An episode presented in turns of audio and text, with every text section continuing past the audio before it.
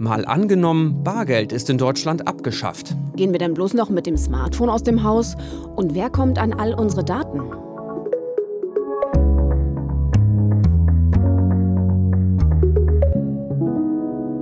Ich bin Justus Kliss. Und mein Name ist Vera Wolfskämpf. Und ihr hört Mal angenommen, den Zukunftspodcast der Tagesschau. Justus und ich sind beide hier Korrespondenten im ARD Hauptstadtstudio in Berlin. Schön, dass ihr wieder dabei seid, wenn wir eine politische Idee für die Zukunft durchspielen. Wenn es kein Bargeld mehr in Deutschland gäbe, dann könnte die Tagesschau der Zukunft sich vielleicht so anhören. Der Zoll hat im vergangenen Jahr keinen einzigen Fall von Schwarzarbeit festgestellt. Laut Finanzministerium gab es einen Plus von 10 Milliarden Euro bei den Steuereinnahmen, seit das Bargeld abgeschafft wurde. Bisher hat es laut Banken keine Probleme durch Hackerangriffe gegeben. Nur wegen einzelner Systemausfälle waren digitale Zahlungen kurzzeitig nicht möglich. Die Wohnungslosenhilfe beklagt die Not der Obdachlosen. Sie bekämen kaum mehr Spenden, seit es kein Bargeld mehr gibt. So könnte es aussehen, wenn unser Szenario, es gibt kein Bargeld mehr, wahr wäre. Und es gibt da einen, der würde sich richtig freuen. Erstmal wäre es für mich eine sehr glückliche äh, Zukunft für eigentlich, ähm, in dem ich mir eigentlich keine Gedanken mehr machen muss. Ich könnte einfach aus dem Haus gehen, habe nur mein Telefon dabei und kann eigentlich damit alles erledigen und bezahlen. Achim Hepp liebt Technik, Bargeld eher nicht so. Er ist Digitalexperte aus Dortmund und macht übrigens auch einen Podcast, Geek Talk, rund um technische Entwicklungen. Und er bezahlt am liebsten mit seinem Telefon? Da hat er eine Bezahl-App drauf. In Deutschland nutzen ja die meisten Apple oder Google Pay. Das kann man dann mit seinen Konten verknüpfen. Und das Handy wird einfach mit Fingerabdruck oder Gesichtserkennung entsperrt. Dann hält man das nah an das Lesegerät ran und innerhalb von Sekunden ist das Geld gebucht. Geht auch mit Smartwatches oder man bezahlt eben elektronisch mit Girokarte oder Kreditkarte. Also keine Münzen, Scheine mehr aus dem Portemonnaie-Kram, dieses Nachzählen des Rückgelds. So sieht die Zukunft ohne Bargeld aus. Du hast ja ein paar Umfragen für Deutschland angeguckt. Wie sieht es denn da aus? Ja, in der Praxis zahlen die Deutschen zunehmend mit Karte oder auf anderen elektronischen Wegen. Weniger als die Hälfte der Zahlungen haben wir 2017 noch mit Bargeld beglichen. Also andere Länder sind da aber deutlich weiter. In Schweden laufen schon 80 Prozent bargeldlos ab. Und ein Forschungsbericht des schwedischen Handelsrates sagt sogar voraus, dass Schweden in drei Jahren komplett auf Bargeld verzichten könnte. Und deswegen reden wir auch drüber, weil diese Entwicklung zeigt, es geht zunehmend Richtung bargeldloses Zahlen. Auch wenn es jetzt nicht so wahrscheinlich ist, dass Bargeld komplett abgeschafft wird. Wenn man sich überlegt, welchen Wirbel es schon um die Idee der Abschaffung von 1 bis 2 Cent Münzen gibt, das hat die EU-Kommission ja zur Diskussion gestellt, aber Bargeld komplett abschaffen, das will keine Partei in Deutschland. Und die Bundesbank befragt auch regelmäßig die Deutschen, was sie davon halten, zuletzt 2017. Und da haben noch neun von zehn Befragten gesagt, sie wollen nicht komplett auf Bargeld verzichten. Die Jüngeren sind da ein bisschen offener. Irgendwie sind die Deutschen ja hartnäckig. Wir hängen mehr als andere am Bargeld. Warum ist das eigentlich so? Ja, in der Umfrage der Bundesbank stechen eigentlich zwei Begründungen so heraus. Für viele ist das Bargeld einfach vertrauter und sie sehen ihre Privatsphäre geschützt. Und das spricht für mehr als 90 Prozent für Bargeld. Ja, das ist ja faktisch so. Äh, was bar bezahlt wird, davon erfährt kein anderer was. Also diese Freiheit, unbemerkt was einzukaufen. Allerdings, also bei jeder digitalen Buchung entstehen Daten. Und mindestens die Bank weiß dann, wann du was, wo, zu welchem Preis gekauft hast. Und die Bezahl-Apps erfahren auch alles. Alles. Wie findet Achim Hepp das denn? Ja, das juckt ihn nicht. Also er sagt, er vertraut den Technologiekonzernen und eigentlich findet das sogar praktisch. In Anführungsstrichen der gläserne Kunde bin ich auch für mich selber. Also ich habe halt auch viel bessere Möglichkeiten zu kontrollieren, wie gebe ich aus, für was gebe ich Geld aus.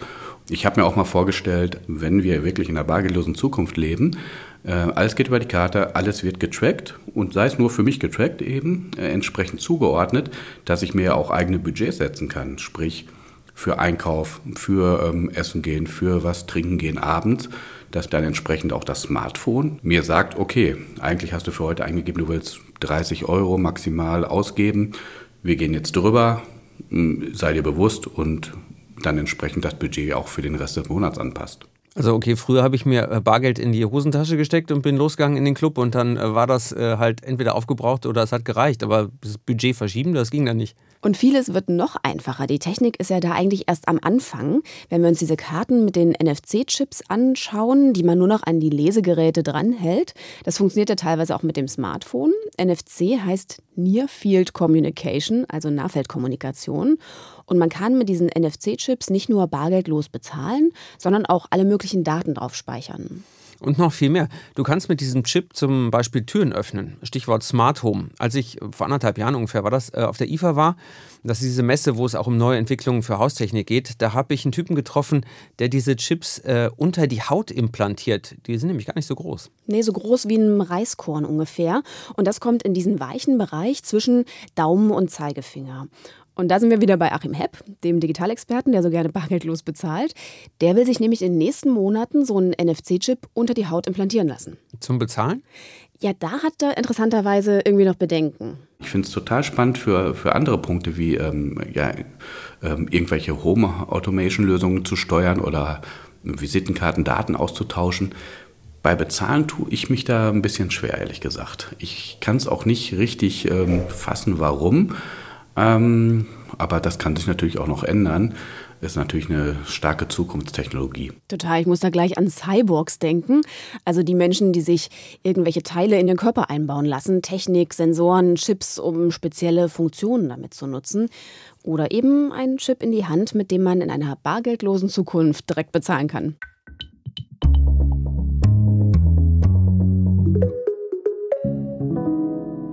Wenn wir alle nur noch digital bezahlen, dann müssen natürlich auch die Banken darauf eingestellt sein. Aber können die das?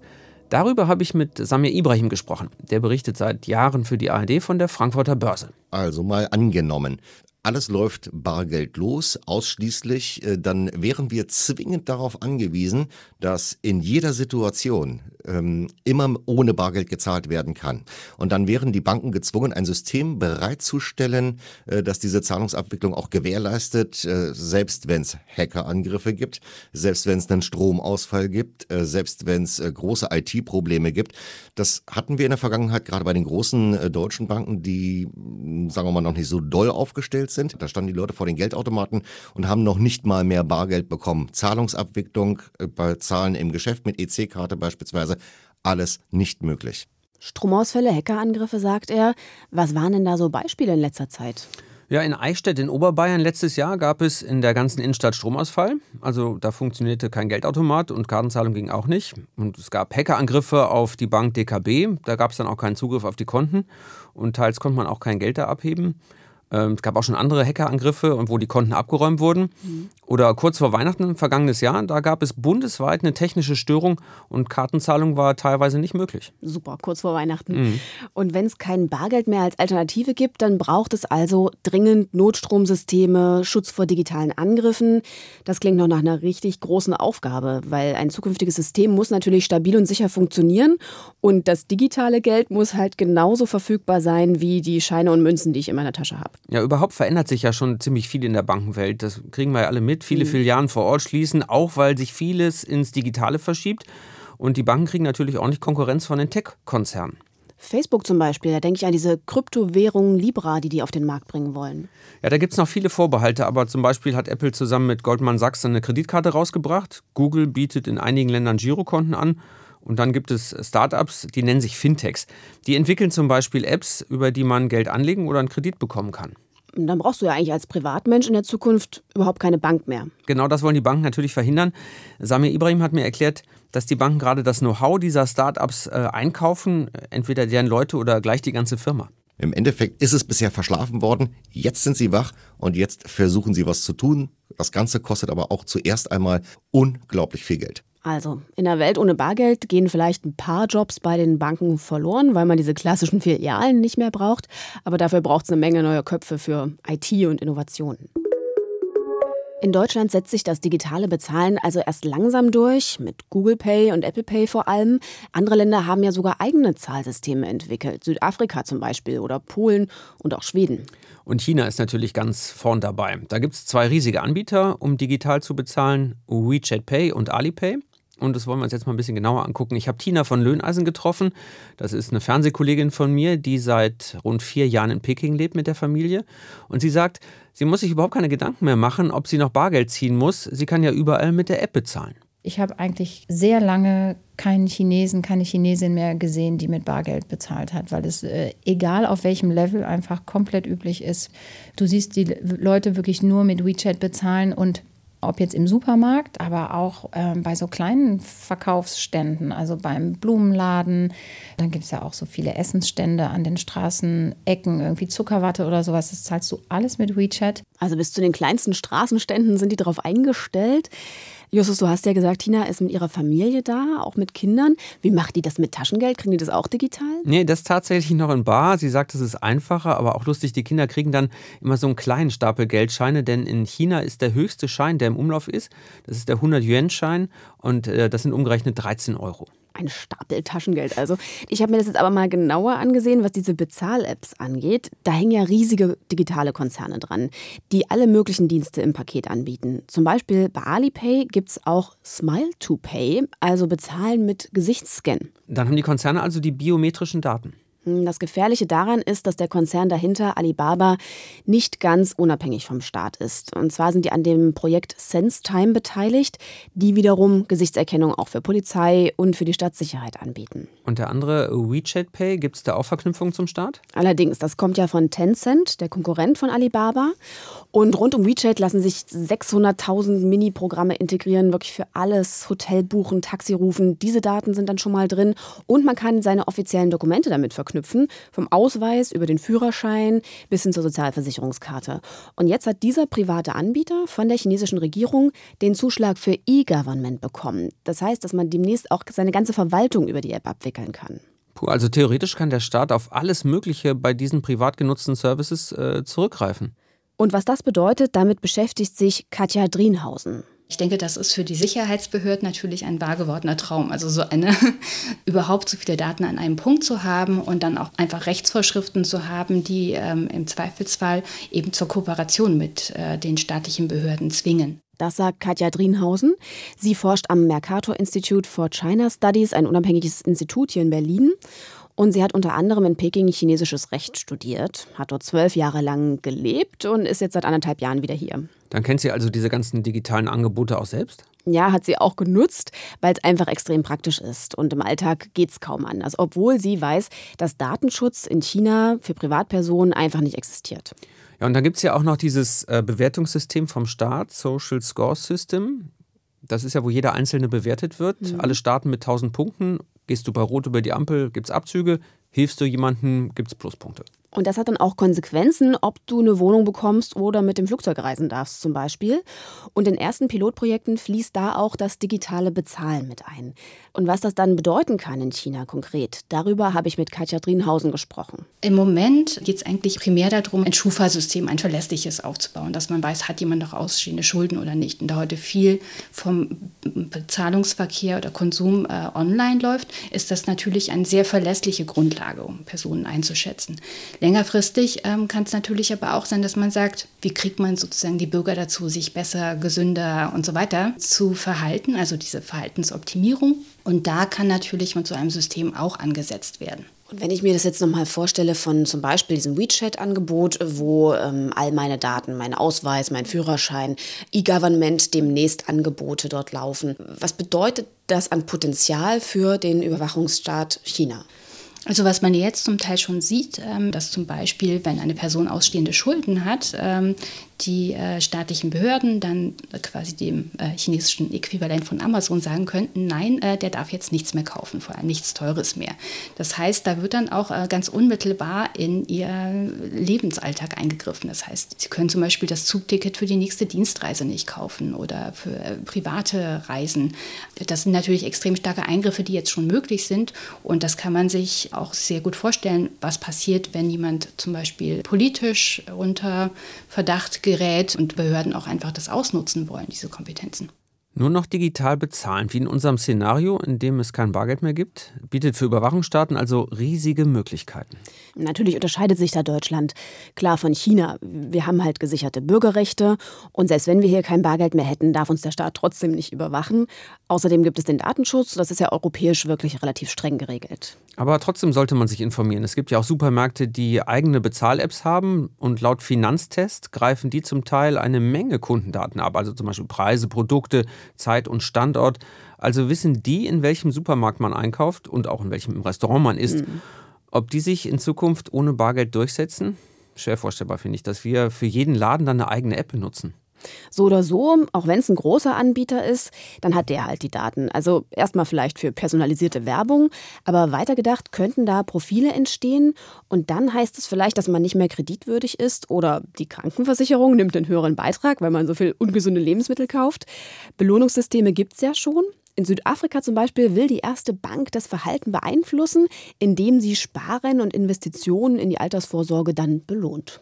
Also schon die Unternehmen können mit den Daten eine ganze Menge anfangen und man kann sich ja nur begrenzt entziehen, wenn man eben im sozialen System drin ist. Ja, ich habe mich gefragt, was eigentlich mit denen ist, die nicht im System sind. Also Obdachlose zum Beispiel. Ist ja heute so, dass man eben mal die Münzen, die man in der Tasche hat, da spendet. Wäre das dann vorbei, wenn es kein Bargeld mehr gibt? Da können wir ja nochmal nach China schauen.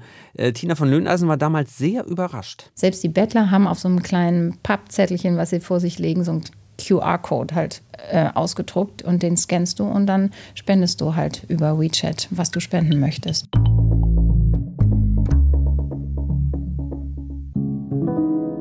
Zurück nach Deutschland und zu unserem Gedankenspiel, wenn es hier kein Bargeld mehr gibt. Zeit für einen Kaffee, oder? Auf jeden Fall.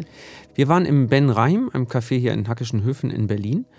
Und die haben seit Herbst auf bargeldlos umgestellt. Und der Besitzer Wissem Ben Rahim ist total begeistert, weil er jetzt Zeit spart. Normalerweise wir verschwenden so 20 Minuten, manchmal halbe Stunde Geld zu rechnen, ein Cent, zwei Cent und manchmal oder öfter äh, plus, minus und das ist natürlich ärgerlich, wenn wir mehr Geld vom Gast nehmen, falsch gerechnet oder weniger und äh, dann alles zählen und dann im Tresor oder am Ende der Woche zusammen in Bank. Jetzt, dass äh, wir drücken zum Beispiel äh, zwei Knöpfe, das äh, nicht mal vier Sekunden. Und das spart nicht nur Zeit für Restaurants, die komplett ohne Bargeld laufen, sondern das zahlt sich auch aus. Zum Beispiel eine Hamburger Pizzeria, die sparen nach eigenen Angaben 1500 Euro im Monat Arbeitszeit und alle Kosten rund ums Bargeld äh, bei der Bank. Und die Restaurants, die es ausprobieren, die berichten eben auch, dass die meisten Kunden das akzeptieren. Manche wundern sich zwar, hat Wissam Ben Raim uns erzählt. Ganz selten kriegt er auch mal eine böse Mail von jemandem, der meint, er müsse Bargeld annehmen. Das ist aber nicht so. Also wenn der Kunde vorher weiß, ein Laden nimmt kein Bargeld, dann ist das zulässig. Ob öffentliche Stellen verpflichtet sind, Bargeld anzunehmen, ist noch umstritten. Das will das Bundesverwaltungsgericht vom Europäischen Gerichtshof klären lassen. Und es scheint sich auch zu lohnen. Wissim hat nämlich noch was Interessantes erzählt. Die Leute geben sogar mehr Geld aus, sagt mhm. er. Äh, die nehmen danach noch ein Stück Kuchen dazu. Also das digitale Bezahlen verleitet offensichtlich zum mehr Geld ausgeben. Was ich mich aber gefragt hatte, wie das dann mit dem Trinkgeld ist. Also auch da lässt man ja meistens so ein bisschen Bargeld da. Das wäre in einer Welt ohne Bargeld vielleicht digital möglich, was dazu zu geben. Das ist ja jetzt schon manchmal so bei den Bezahl-Apps, dass einem da vorgegeben wird, willst du 15 oder 15 Prozent draufschlagen. Das wird dann aber auch auf jeden Fall versteuert. Mhm. Oder ganz anders, in dem Café, das wir besucht haben, hat uns der Inhaber gesagt, dass er bewusst darauf verzichtet, ähm, der zahlt lieber höhere Gehälter, damit die Baristas nicht abhängig sind vom Trinkgeld, weil das eben nicht alle Kunden zahlen. Also Planbarkeit ist dann besser für seine Angestellten. Unterm Strich findet er super ohne Bargeld. So glücklich, dass wir früher Feierabend machen. So glücklich, dass ähm, jeder weiß, wir haben kein Bargeld, keiner kann uns klauen. Äh, Geld, was ist gezahlt, geht direkt zur Bank. Ja, stimmt. Diebe hätten in unserer Welt ohne Bargeld echt schlechte Karten. Vera, du hast dir das mit der Kriminalität mal angeschaut. Ja, die könnte teilweise zurückgehen. Also vor allem natürlich, was Diebstähle, Einbrüche, Überfälle angeht. Das hat auch eine US-amerikanische Studie vor ein paar Jahren gezeigt. Je weniger Bargeld im Umlauf ist, desto mehr sinkt auch die Kriminalitätsrate. Aber wenn Kriminelle nicht mehr an Bargeld kommen, dann versuchen die das doch bestimmt auf anderen Wegen. So ist es. Also in Schweden, wo ja mehr elektronisch bezahlt wird, da gibt es weniger Überfälle auf Banken oder auf Geldtransporte zum Beispiel, aber dafür mehr EC- oder Kreditkartenbetrug. Also verlagert sich die Kriminalität ins Digitale. Wie ist das bei Schwarzarbeit? Haben wir uns ja vorhin am Anfang schon gefragt. Mhm. Es ist ja so, wer zu Hause Anstreicher oder die Reinigungskraft oder den Babysitter schwarz beschäftigt, um Steuern zu sparen und Sozialversicherung, der bezahlt meistens bar. Das könnte doch wegfallen, wenn wir Bargeld abschaffen. Zum Teil. Ich habe darüber mit Dominik Enste gesprochen. Der ist Professor für Wirtschaftsethik und er beschäftigt sich mit dem Thema Schwarzarbeit seit über 20 Jahren für das Institut der deutschen Wirtschaft in Köln. Und er sagt, fast drei Millionen Haushalte in Deutschland lassen jemanden schwarz für sich arbeiten. Und das würde ohne Bargeld wahrscheinlich schwieriger. Also die Abschaffung des Bargeldes würde sicherlich zunächst erst einmal für einen Rückgang von Schwarzarbeit und auch zu einer Erschwernis von schattenwirtschaftlichen illegalen Tätigkeiten führen. Zumindest weil eben in privaten Haushalten jetzt nicht der Aufwand getrieben wird, um zum Beispiel Überweisungen zu verschleiern. Aber die Schwarzarbeit zu Hause macht ja nur einen Teil aus. Da gibt es ja auch noch ähm, ganz andere Bereiche ja, Bau und so weiter, aber auch wenn wir auf die ganze Schattenwirtschaft insgesamt gucken, das sind eben legale Arbeiten, die nicht angemeldet oder versteuert werden und dazu noch illegale Tätigkeiten, mit denen Geld verdient wird. Drogenhandel zum Beispiel. Über wie viele Millionen Euro reden wir denn da? Milliarden. Da gibt es Schätzungen. Ähm, Wirtschaftsprofessor Dominik Enste geht von 10 Prozent unseres Bruttoinlandsprodukts aus, was also in Deutschland in einem Jahr erwirtschaftet wird. Und schwarz, das macht mehr als 300 Milliarden Euro aus. Das ist ja fast so viel wie der Bundeshaushalt, also das, was die Regierung in einem Jahr ausgibt. Ähm, und wie viele Jobs? Ja, Dominik Enste meint, wenn es keine Schwarzarbeit mehr gäbe, dann könnten bis zu eine halbe Million legale Jobs entstehen. Aber Bargeld abschaffen, das würde allein nicht dazu führen, denn es gibt immer kreative Ideen, um so etwas wie Schwarzarbeit zu ermöglichen. Wenn Sie den Euro beispielsweise als Bargeld abschaffen, warum sollen Leute dann nicht vielleicht auf einen Dollar oder andere Währungen umschwenken? Oder aber eben, was passiert dann im digitalen Bereich, der sogenannten Bitcoin, die man ja zum Teil auch schon kennt. Zum Teil kann man natürlich auch einfach Buchungen auf Konten mit anderen äh, Begründungen verbuchen, sodass dadurch auch man Sachen verschleiern kann oder als Nachbarschaftswährung quasi, wo man dann Gütertausch betreibt. Also der eine repariert das Dach und der andere verlegt die Fliesen und wieder der andere bietet Nachhilfe an. Dominik Enster sieht also verschiedene Möglichkeiten und es gibt Ökonomen, die davon ausgehen, dass die Schattenwirtschaft dann nur um zwei bis drei Prozent sinken würde ohne Bargeld. Kein Bargeld ist also kein Allheilmittel, um Kriminalität zu bekämpfen? Nee, selbst für den Drogenhandel zum Beispiel. Also wer abhängig ist, lässt sich nicht davon abhalten, dass es kein Bargeld mehr gibt. Dann geht das über anonyme Zahlungen oder anderes. Also vielleicht würden Drogen teurer, aber nicht weniger verkauft, glaubt Enster. Das gleiche gilt für Korruption, für organisierte Kriminalität, für Geldwäsche. Es wird umständlicher, weil es zum Beispiel über Mittelsmänner läuft, über andere Konten, über verschleierte digitale Zahlungen. Und dort müssten sich Polizei und Sicherheitsbehörden dann eben auch ein besonderes Know-how zulegen.